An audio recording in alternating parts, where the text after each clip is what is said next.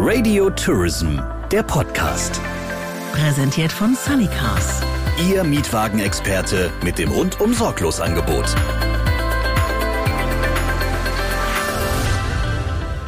Herzlich willkommen zur neuesten Folge des Radio Tourism Podcast. Ich bin Jens Zielinski und heute sprechen wir über ein mehr als wichtiges Thema, nämlich über die Nachhaltigkeit im Tourismus. Diese Folge haben wir auf den VIR Online Innovationstagen in Berlin aufgezeichnet. Zu Gast sind zum einen Hannes Lichtmann-Ecker, ein Hotelier aus Ramsau im Berchtesgadener Land.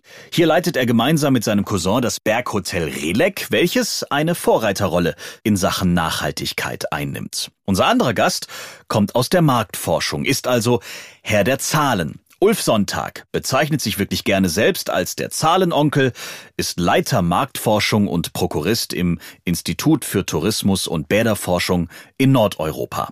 Unter anderem ist er verantwortlich für die Vorbereitung und Durchführung der Reiseanalyse der Forschungsgemeinschaft Urlaub und Reisen. Zu dritt haben wir uns also abseits der vielen Vorträge auf den VIR Online Innovationstagen in einen kleinen Raum gesetzt und miteinander gesprochen. Ulf Sonntag kam gerade aus seinem Vortrag, in dem er unter anderem klar darstellte, dass die Touristikbranche mit dem Thema Nachhaltigkeit noch nicht so sehr richtig umgeht, eher vorsichtig damit umgeht. Ganz im Gegensatz zum Beispiel zur Automobilbranche oder auch zur Försterei. Aber warum ist das denn bitte so? Woran liegt es denn? Ja, also erstmal ist das mein persönlicher Eindruck, dass sich einfach das, das Denken, dass sich im Tourismus grundsätzlich was ändern muss in puncto Nachhaltigkeit, nachhaltigeren Produkten, ähm, das so in der breiten Masse noch nicht durchgesetzt hat. Verlangt es aber der Tourist? Also ist es für den Tourist fast wichtiger als für die Branche? Gefühlt? Naja, da gibt es äh, zwei Seiten der Medaille. Das eine ist, dass wir schon eine Mehrheit der Urlauber haben, die sagen, dass ihnen Nachhaltigkeit im Urlaub wichtig ist. Das heißt, sie wollen das und äh, sag mal, die Akzeptanz für nachhaltige Produkte müsste demzufolge groß sein. Aber es scheint da keine besondere Präferenz zu geben. Das heißt, sie handeln dann aktuell noch nicht so. Und ja, wenn man schaut, 57 Prozent, für die ist Nachhaltigkeit wichtig, aber nur, sagen wir mal so, um die maximal fünf Prozent handeln auch so, ähm, dass Nachhaltigkeit bei der Entscheidung der letzten Urlaubsreise eine wichtige Rolle gespielt hat dass man CO2 kompensiert, dass man nach Ökosiegeln guckt. Ähm, das heißt, da ist noch wirklich eine große Lücke zwischen sagen wir, Anspruch und Realität. Was sagt der Hotelier aus Ramsau? Sie haben tatsächlich das einzige klimapositive Hotel. Das müssen wir kurz erklären. Wir kompensieren mehr CO2 in verschiedenen Bereichen, als wir ausstoßen. Das ist ungefähr 10 Prozent mehr. Wir haben uns in unserer Kooperation der Klimahotels, sind acht in Deutschland, dazu durchgerungen, äh, vom klimaneutral wegzugehen, weil was ist neutral, ist nicht gut und nicht böse. Mhm. Klimapositiv versteht der Gast eher. Das war der Ansatz, um uns klimapositiv zu machen. Generell interessiert uns das Thema schon viel länger und wir kompensieren ja schon seit äh, sechs Jahren jetzt, glaube ich, und haben eben festgestellt, leider Gottes, da kann ich das nur bestätigen, was Sie gerade vorher gesagt haben, es interessiert den Gast die Klimapositivität oder das, dieses Engagement für CO2-Neutralität so gut wie gar nicht. Also da sind wir unter 10 Prozent. Mhm. Was ich sagen kann, wir machen sehr viel und sehr intensive Gästebefragungen. Was uns bestätigt wird, 70 Prozent geben an, dass die Art und Weise, wie wir unser Unternehmen führen, mit buchungsentscheidend war. Das heißt aber in erster Linie, und das versteht jeder Gast, wenn wir uns ums Tierwohl kümmern, regionale Produkte, kurze Lieferwege, solche Dinge, die kann man sehr gut erklären, sehr gut präsentieren, erlebbar machen und das bleibt hängen. Das kapiert er, aber klimaneutral, jeder liest es jeden Tag, jeder hört es in den Nachrichten und so weiter und so fort, aber es interessiert keinen. Und wenn dann noch draufstehen würde, und das kostet deswegen 10 Euro mehr, die Übernachtung, dann wird keiner mehr bei uns buchen. Das heißt, die Begrifflichkeit und vor allen Dingen die Kommunikation, mit dem Tourist ist unglaublich wichtig. Da habt ihr auch eine Erhebung gemacht, ne? Genau, uns hat umgetrieben, wie sich der Tourist informiert und wie er im Rahmen seiner Reiseentscheidung diese Nachhaltigkeitsinformationen überhaupt sucht oder dann auch verarbeitet und an welcher Stelle diese Nachhaltigkeitsinformationen überhaupt stehen. Und ähm, sagen wir, im ersten Teil dieses Projekts sind ziemlich ernüchternde Ergebnisse rausgekommen, nämlich dass eigentlich fast niemand dezidiert nach Nachhaltigkeitsinformationen sucht, äh, wenn er sich für, wir haben auch vor allen Dingen nach der Entscheidung für ein bestimmtes Hotel gefragt. Und wenn überhaupt es eine Rolle spielt in der Reiseentscheidung, dann ist es mit Abstand wirklich die letzte Komponente nach Preis, nach Qualität, nach aber auch Wellnessangebot, äh, verschiedenes Essensangebot. Aktivitäten in der Region. Also da haben wirklich eine Batterie von 30 verschiedenen Aspekten, die so ein Erlebnis im Hotel umfasst, abgefragt und Umwelt und Nachhaltigkeit war da wirklich das Letzte. Und auch wenn man schaut, man sagt ja, ne, Siegel äh, sind vielleicht ein Weg, das zu kommunizieren. Das haben wir mit Eye-Tracking untersucht. Dabei kam raus, die Siegel werden überhaupt gar nicht wahrgenommen. Also man schaut, wenn man auf ein Angebot im Internet schaut, um sich dann darauf zu orientieren, man schaut auf die Bilder, man schaut auf die Beschreibung, man schaut auf den Preis. Aber wenn da schon an, sagen wir mal, nicht so weit von dieser Blicklinie entfernt ein Nachhaltigkeitslabel eingeblendet ist, da guckt fast keiner hin. Das heißt, eine platte Kommunikation funktioniert nicht, sondern man muss wirklich positiv über das Thema generell sprechen, auch in den verschiedenen Facetten. Und wenn man das in eine gute Story einbaut und sagen wir mal, das eigentlich eher als Qualitätsversprechen nimmt und nicht sozusagen, ja, und wir sind dann auch noch nachhaltig, dann kann es funktionieren. Also dann sehen wir, dass die Leute in einem Experiment doch deutlich mehr diese nachhaltige Alternative wählen als die nicht so nachhaltige. Kann man daraus auch ziehen, dass die Reisebranche vielleicht noch so ein bisschen zu bequem ist, weil man jetzt vielleicht aufgrund dieser ersten Daten aussieht, naja, wenn es eh keinen interessiert, ich mit meinen Labels sowieso nicht da ankomme, wo ich vielleicht ankommen möchte, dann kann ich genauso weitermachen wie bisher? Also mal, das wäre ein Weg, weil wir sehen ja, die Kunden reisen trotzdem und sie reisen gerne und sie reisen viel, obwohl sie nachhaltigkeitseingestellt sind, aber nicht besonders stark danach suchen bei ihrer Entscheidung. Das heißt, das wäre eine Lösung. Ist die Frage, ob die für die Zukunft besonders nachhaltig ist. Aber für den Moment hat man da keine, also jetzt auch Flugscham hin oder her, da hat man keine großen Einbußen zu erwarten. Aber ich glaube ja, der bessere Weg wäre von dem, was man weiß, was man über die Psychologie der Menschen weiß, was man, sagen wir mal, auch aus der Marketingtheorie weiß, auch was man aus dem Gefühl hat, was funktioniert. Wir wissen es eigentlich besser. Mhm. Wir müssen es, glaube ich, nur anpacken. Also es ist so die Grundthematik der Bequemlichkeit vielleicht auch so ein bisschen. Das ist, mag einer der Gründe sein, ja. Wie erleben Sie das in Ihrem Hotel? Ähm, also ich meine, Sie haben ja unheimlich viel dann schon bewegt. Was haben die Kollegen vielleicht gesagt? Haben die gesagt, mein Gott, was du für einen Aufwand fährst, das zahlen doch deine Kunden dir nie wieder zurück? Oder wie, wie ist so der Umgang mit, ich sage jetzt mal, den Mitbewerbern bei Ihnen? Äh, wir dürfen feststellen, dass das direkte Umfeld eher das belächelt oder auch gar nicht so sehr interessiert ist. Ich bin in letzter Zeit sehr viel unterwegs, eher im Ausland und erzähle, wie es gehen kann. Also das Interesse in der Branche ist da. Jetzt in meinem direkten Umfeld nicht. Da werden nur Teilaspekte umgesetzt. Bisschen Regionalität, aber da machen wir da ein bisschen was und da ein bisschen was und dann passt es schon und dann schreiben wir schon regional drauf. Ist ein Riesenthema gerade in Österreich. Die versuchen das gerade jetzt irgendwie gesetzlich zu reglementieren, weil sehr viele auf den Zug aufspringen und können es nicht abbilden oder nicht bieten. Auf Deutsch gesagt, die bescheißen den Gast. Und da muss man extrem vorsichtig sein. Was wir festgestellt haben, die Gästeschicht hat sich massiv verändert. Also die letzten sieben Jahre, seit wir da begonnen haben, hat sich das fast komplett ausgetauscht. Die sind viel interessierter dem Thema Tierwohl, Regionalität, Umwelt. Die sind aber auch viel kritischer, hinterfragen ganz genau. Das geht so weit, dass die Leute zu den Mülltonnen gehen und schauen, was da noch landet. Also das heißt, Authentizität, Glaubwürdigkeit ist extremst wichtig waren. Und weh, sie werden da irgendwo erwischt beim Betrügen, das fliegt ihnen hundertmal um die Ohren. Deswegen den Trend nicht ausnutzen. Wir haben vor drei Jahren einmal eine Phase gehabt, da habe ich mir gedacht, mit meinem Cousin zusammen, also meinem Kompagnon, das ganze Thema ein bisschen kleiner zu kochen, weil wir gemerkt haben, dass die Akzeptanz vor drei Jahren überhaupt noch nicht da war. Äh, vor zwei Jahren ging es los, dass immer mehr nachgefragt wurde und heute wissen wir, dass wir sehr, sehr viele Gäste verabschieden, die nicht nur zufrieden sind, sondern begeistert sind und sehr vieles an Ideen mit nach Hause nehmen. Und mehr kann ich mir ja gar nicht erwarten. Was wir hier stiften, ich sage jetzt Sinn stiften, das ist brutal. Und das ist das, warum ich auch hier bin. Ich erzähle gerne darüber. Und mein Cousin hat früher immer gesagt, geh doch nicht raus und erzähl das, weil dann machen es die anderen nach. Ich kann Ihnen sagen, warum das es nicht nachmachen. Weil diese Frage wäre bestimmt gleich gekommen. Weil es mit einem erheblichen Mehraufwand zu tun hat. Also wir reden da von einem, bei unserem Betrieb von einem sechsstelligen Betrag jedes Jahr. Schönen sechsstelligen Betrag, den wir mehr ausgeben für ordentliche Preise, die wir an regionale Produzenten bezahlen. Ich brauche mehr Mitarbeiter, mehr fachlich qualifizierte Mitarbeiter. Was macht einer, der nur Steak grillen kann mit 500 Kilo Fleisch, wenn eine komplette Kuh auftaucht? Wir kaufen immer das ganze Tier. Was macht der da? Das heißt, viele der Mitbewerber können es überhaupt nicht abbilden, weil die gar nicht fachlich in der Lage sind und auch das Geld nicht in die Hand nehmen wollen. Das Thema in unserer Gesellschaft ist hauptsächlich, oder das Problem ist hauptsächlich darin begründet, dass das Profitstreben über allem steht. Menschlichkeit, Moral, Ethik rutscht da ganz weit nach unten. Oben muss die Zahl stehen, die an Gewinn produziert worden ist und das zählt.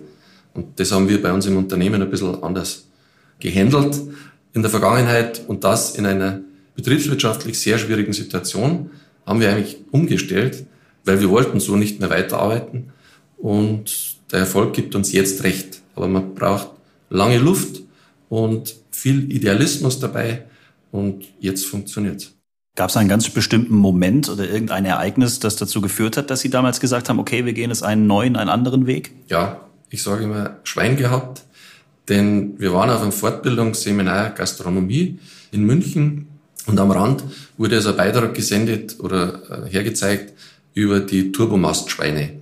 Turbomastzucht war mir einfach nicht geläufig damals, dass in 20 Wochen vom Ferkel zu 110 Kilo Schlachtsau, 20 Wochen, nur vergehen. Also das heißt, in 20 Wochen 100 Kilo hingefüttert werden an die armen Schweine und die wirkliche Erlösung ist dieses kurze Leben, dass sie möglichst schnell im Schlachthaus landen.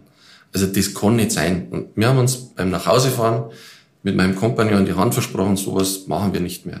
Und da ging es dann los und zwar gerade in dem Bereich äh, Tierwohl und regionale Produkte in Riesenschritten und alle anderen Dinge, Energieeffizienz oder generell auch chemiefreies Reinigen im ganzen Hotel, das kam dann logischerweise in den nächsten Schritten. Toll, muss man wirklich sagen. Und eigentlich schade, dass das immer noch so selten vorkommt, oder? Auch aus Ihrer Zahlensicht vielleicht gesehen. Wie entwickelt sich die Branche? Klar, dass das Bewusstsein irgendwie da ist. Wir haben vorhin auch über Bequemlichkeit gesprochen. Auch äh, natürlich finanziell ist das ein, ein großer Brocken, den man da erstmal losschieben muss. Vor allen Dingen für einzelne Kämpfer, sage ich jetzt mal, auf dem Markt. Aber warum ist da noch so wenig Bewegung drin oder kommt die jetzt so langsam in Schwung? Also ich glaube, die ist schon in Schwung. Das heißt, diese guten Beispiele von Einzelunternehmern in der Regel, die das wirklich komplett umsetzen, die gibt es, glaube ich, in vielen Regionen. Also gerade auch im Deutschlandtourismus und ich glaube in den Alpen, äh, da ist es vielleicht noch weiter als in, in, in anderen Urlaubsgebieten.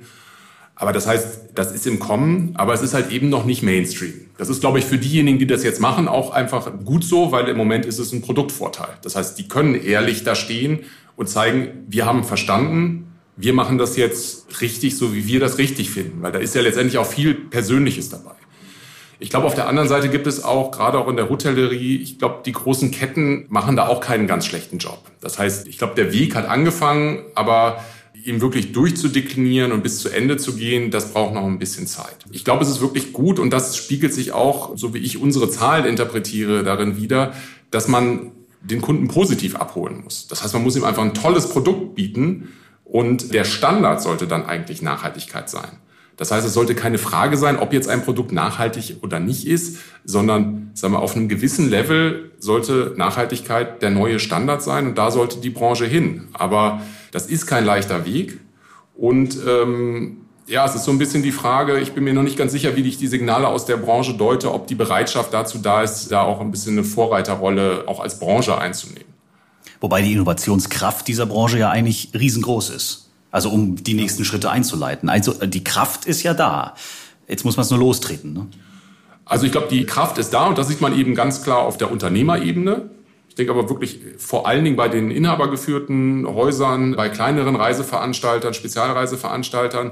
Bei den großen habe ich, ich habe vielleicht tue ich Ihnen Unrecht, aber ich habe so den Eindruck, ähm, es ist wirklich so ein Stück weit dieses Abwarten, wie viel muss ich machen, was macht die Konkurrenz und am Ende eben dieses, zumindest dieses wahrscheinlich berechtigte Gefühl, absolut durch den Preis getrieben zu sein, weil wir haben über Jahre, Jahrzehnte den Kunden dazu erzogen, dass er eigentlich nur nach dem Preis guckt.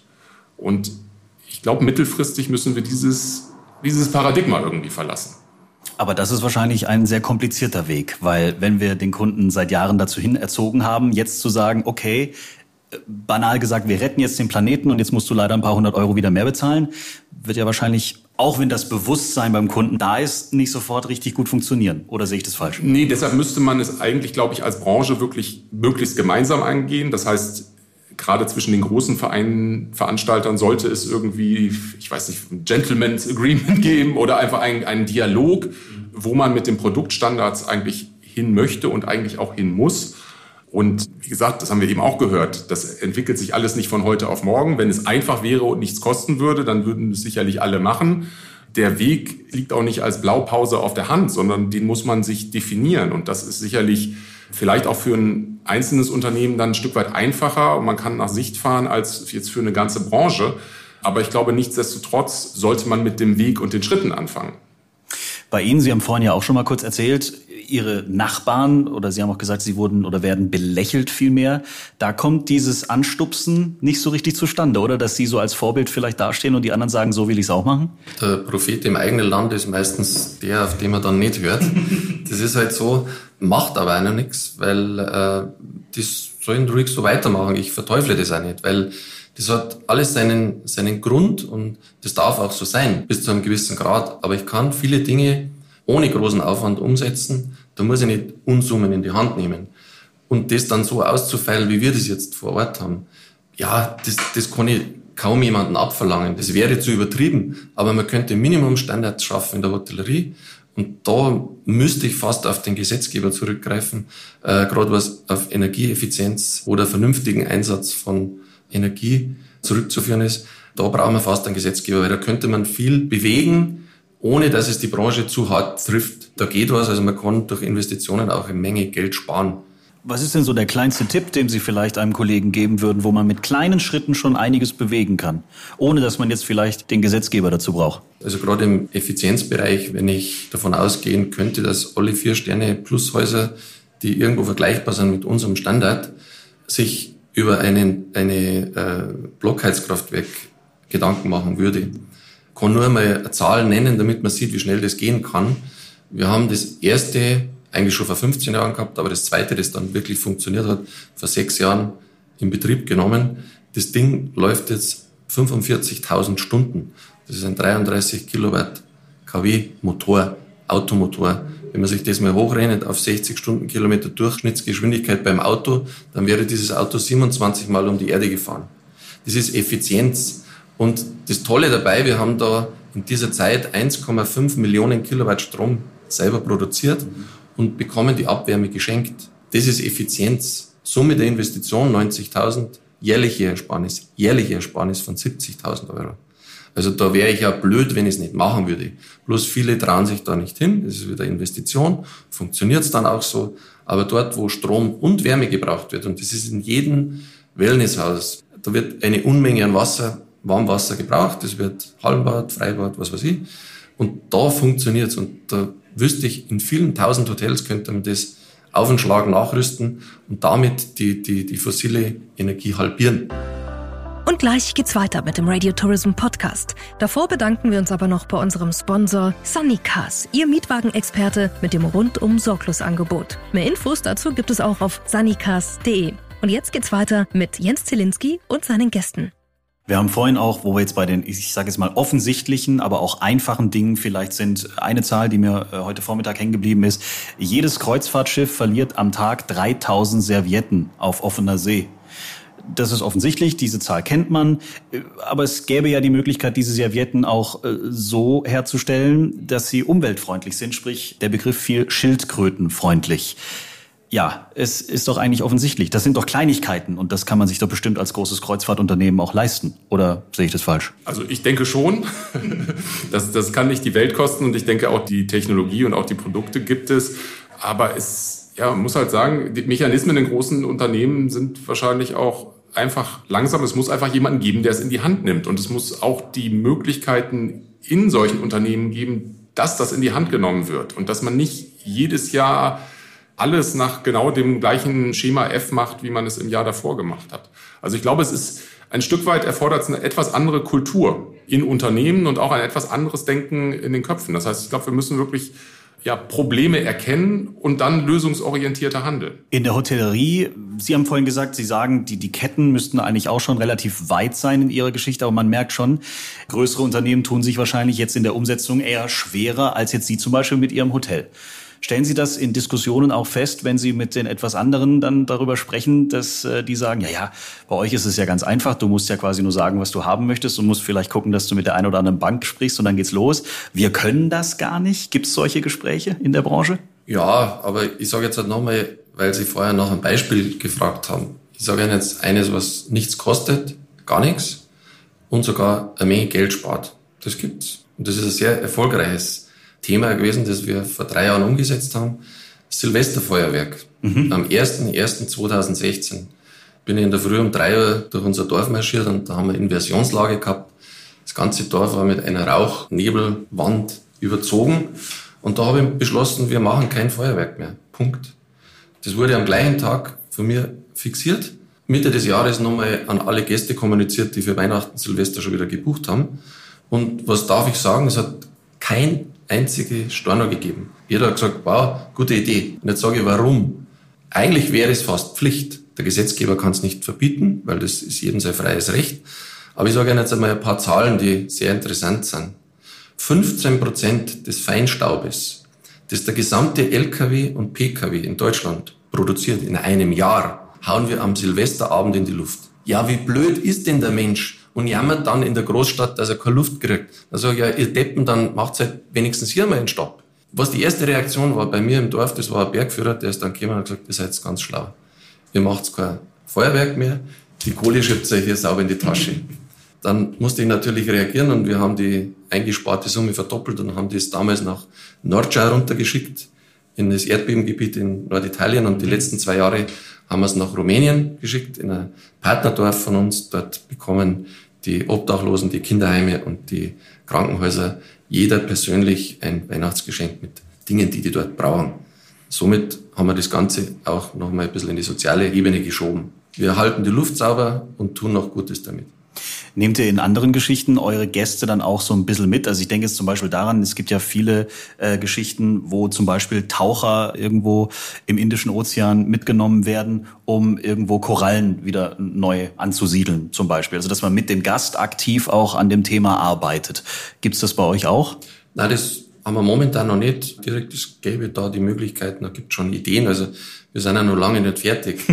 ähm, jetzt sehen wir unsere Hauptaufgabe eigentlich, den Gast dahingehend zu sensibilisieren, dass er tolle Produkte, ganz hohe Qualität direkt vor der eigenen Haustüre findet. Und wir können das beweisen in einem Vier-Sterne-Superior-Haus, das mit tollen Auszeichnungen und großen Preisen, die wir gar nicht mehr abbilden, werden Sie ja bei meinem Vortrag heute nicht sehen, schaut eh keiner drauf. Zeigen Sie es den Leuten. Zeigen Sie, dass eine, ein, ein Kalbfleisch, das auf der Alm gestanden ist, von einem Kalb, das ordentlich aufwachsen hat dürfen, besser schmeckt. Schaut anders aus, aber es schmeckt besser. Wir quälen selbst die Kälber. Kein Mensch weiß das. Äh, mich wundert das, dass, klar, bei der Schweinemast ist das klar, das, das ist nicht so ganz toll. Aber wenn jemand ein Milchkalb beispielsweise kauft, dann ist ihm das nicht bewusst, dass das arme Tier bis an sein kurzes Lebensende, also das sind ja plus drei Monate, nur Milch bekommt. Fangen mit sieben Liter am Tag an, bis zwölf, dreizehn Liter und dann fertig. Man weiß aber, das durfte ich von einem Bauern lernen vor Ort, dass das Kalb spätestens nach einer Woche Raufutter braucht. Es hat dann Hunger. Und in diesen Großmästereien fressen die dann teilweise das Stroh, auf dem sie stehen, mit den Fäkalien. Und dann gibt man ihnen halt Antibiotika. Dann halten sie das auch aus. Unsere Bauern sind verpflichtet, vom ersten Tag an Heu, Gras oder Raufutter einfach den Kälbern hinzugeben. Fertig. Das Einzige, was dann passiert, das Fleisch wird etwas dunkler. Und der Metzger sagt zu mir, so kann ich es nicht in die Ladentheke tun. Das schaut ja fast aus wie Rindfleisch, kann ich nicht mehr den Preis verlangen. Sage, ja, aber ich kann es machen. Weil ich kann im Hotel sagen, Freunde, ihr kriegt von mir ein richtig super, tolles Kalbfleisch. Und das Kalb ist sieben, acht Monate, hat ein schönes Leben gehabt, hat nie Hunger gehabt. Schmeckt viel besser. Ist eine ganz andere Energie in dem Fleisch drin. Also der Gast, der das einmal erfragt hat, der fährt nach Hause und fragt seinen Metzger. Und das ist eher das, wo, wo wir uns sehen, dass wir diese Infos nach draußen bringen und den Gast einfach dort was mitgeben, was er zu Hause dann weitermacht. Und so geht es mit 44.000 Übernachtungen, die wir jedes Jahr machen, haben wir da einen riesen Streueffekt und einen sehr positiven Effekt mit einem Haus. Jetzt sieht man hier in Berlin viele Zahlen, ähm, viele Erhebungen. Äh, jeder spricht über das Thema Nachhaltigkeit und äh, viele sitzen interessiert im, im Publikum. Gibt es nach so einem Vortrag, wie jetzt vorhin bei Ihnen, dann auch schon mal ein Feedback jetzt aus der Branche, wo man auch feststellt, okay, also wir wollen jetzt was ändern, wir haben jetzt die Zahlen mal richtig verstanden und die nehmen wir mit nach Hause? Oder ist das auch wiederum so dieses, naja, wenn eh keiner nach dem Label schaut, das haben wir vorhin auf Folie 2 gesehen, dann ist das Thema ja eigentlich auch schon wieder ein bisschen wurscht. Und dann gibt's halt ein paar Profis, die es richtig umsetzen können und die haben es halt auch schon kapiert. Wir machen das nicht. Wir haben vorhin schon über die Bewegung in der Branche gesprochen. Jetzt ist hier natürlich Nachhaltigkeit das große Thema. Wie waren Ihre Erlebnisse auch in den Gesprächen jetzt hier vor Ort? Ich denke mal, es ist schon ein gewisses Zeichen, dass dieses Jahr der VER das Thema Nachhaltigkeit als Thema hier auf den Online-Innovationstagen hat. Äh, der DRV wird es als eines von zwei Hauptthemen auf der Jahrestagung haben. Das heißt, darüber reden werden wir auf jeden Fall. Die Projekte, wo wir unsere Zahlen rausbekommen, sind teilweise geförderte Projekte, entweder ähm, vom BMU oder vom ähm, Bundesamt für Naturschutz oder vom Umweltbundesamt, die damit auch eine klare Agenda verfolgen. Das heißt, das eine ist, Anhaltspunkte zu finden, um auch mit der Branche in Dialog zu treten und zu bleiben, um eben auch gemeinsam zu gestalten und zu überlegen, was heißt denn das dann wirklich für neue Standards, für neue Regeln. Und ähm, im schlimmsten Fall, was heißt es aber vielleicht auch für Regulierung, wenn die Branche nicht mitmacht? Also das heißt, die Zahlen werden, ich würde mal sagen, sowohl auf politischer Seite genutzt, immer natürlich im eigenen Interesse, was finde ich aber auch legitim ist. Und ähm, ich sehe es aber auch bei den Unternehmen. Also letzte Woche noch einmal im Jahr einen Workshop mit Aida Kuhner zusammen wo das Thema bislang wirklich nicht groß auf der Agenda stand, wo bei der Vorbesprechung aber auch gesagt wurde, hast du dazu was? Lass uns doch mal dazu diskutieren. Das heißt, ich glaube wirklich, die Bereitschaft, zumindest jetzt mehr Informationen einzuholen und darüber nachzudenken, die ist auf jeden Fall da. Bei manchen wundert man sich aber auch, wie lange Dinge dauern und wie viel man das Gleiche immer wieder sagen muss, durchkauen, darüber sprechen und teilweise äh, höre ich von meinem Chef, das habe ich vor 15 Jahren schon mal irgendwie präsentiert. Ich kann das genauso noch heute präsentieren. Das macht uns natürlich manchmal das Leben einfacher. Aber man würde sich eigentlich wünschen, es geht doch ein bisschen schneller und es ist ein bisschen weniger Reden und ein bisschen mehr Handeln oder auch Handlungswille da. Eigentlich ein schönes Schlusswort. Was wäre Ihr größter Wunsch, wenn wir jetzt mal so in die nächsten Jahre gucken? Jetzt nicht nur aus Ihrer Sicht als Hotelier, sondern auch allgemein zu dem Thema in der Touristik im Allgemeinen als Branche dass das wirklich bei jedem jetzt Klick macht, dass da mehr Bewegung reinkommt. Was sind so Ihre persönlichen Wünsche für die nächste Zukunft jetzt? Ähm, um das Ganze auf einen Punkt zu bringen, wäre es schön, wenn die Menschen beginnen würden, die Dinge, die sie tun, und da gehört Urlaub machen genauso dazu, nach dem Sinn zu fragen. Und ich bin der festen Überzeugung, das bestätigen auch Marketing-Spezialisten, das wird das neue Thema werden, um eine Marke oder ein Produkt zu kaufen, wird die Frage sein, was macht es für einen Sinn? Einmal für mich und einmal für meine Umwelt. Und wenn wir so weit kommen in den nächsten fünf Jahren, dass sich jeder einmal fragt, was macht das für einen Sinn, dass ich mir dieses Auto kaufe, was macht das für einen Sinn, dass ich dieses billige Fleisch esse und was macht das für einen Sinn, wenn ich mich auf ein Kreuzfahrtschiff sitze, das mit Schweröl betrieben wird, wo ich erst um die halbe Welt geflogen werde, damit ich überhaupt drauf sitzen kann und dann 3000 Servietten am Tag ins Wasser schmeiße. Also was macht das für einen Sinn? Also ganz einfach die Sinnfrage zu stellen, jeder für sich selber, dann kommen wir weit. Dann hoffen wir mal, dass wir alle weit kommen. Vielen Dank, meine Herren, dass Sie zu Gast waren im Radio Tourism Podcast. Gerne. Dankeschön. Alle Folgen des Radio Tourism Podcast finden Sie überall, wo es Podcasts gibt. Und natürlich auch auf unserer Homepage radiotourism.de. Radio Tourism, der Podcast. Präsentiert von Sunnycars. Ihr Mietwagenexperte mit dem rundum sorglos Angebot.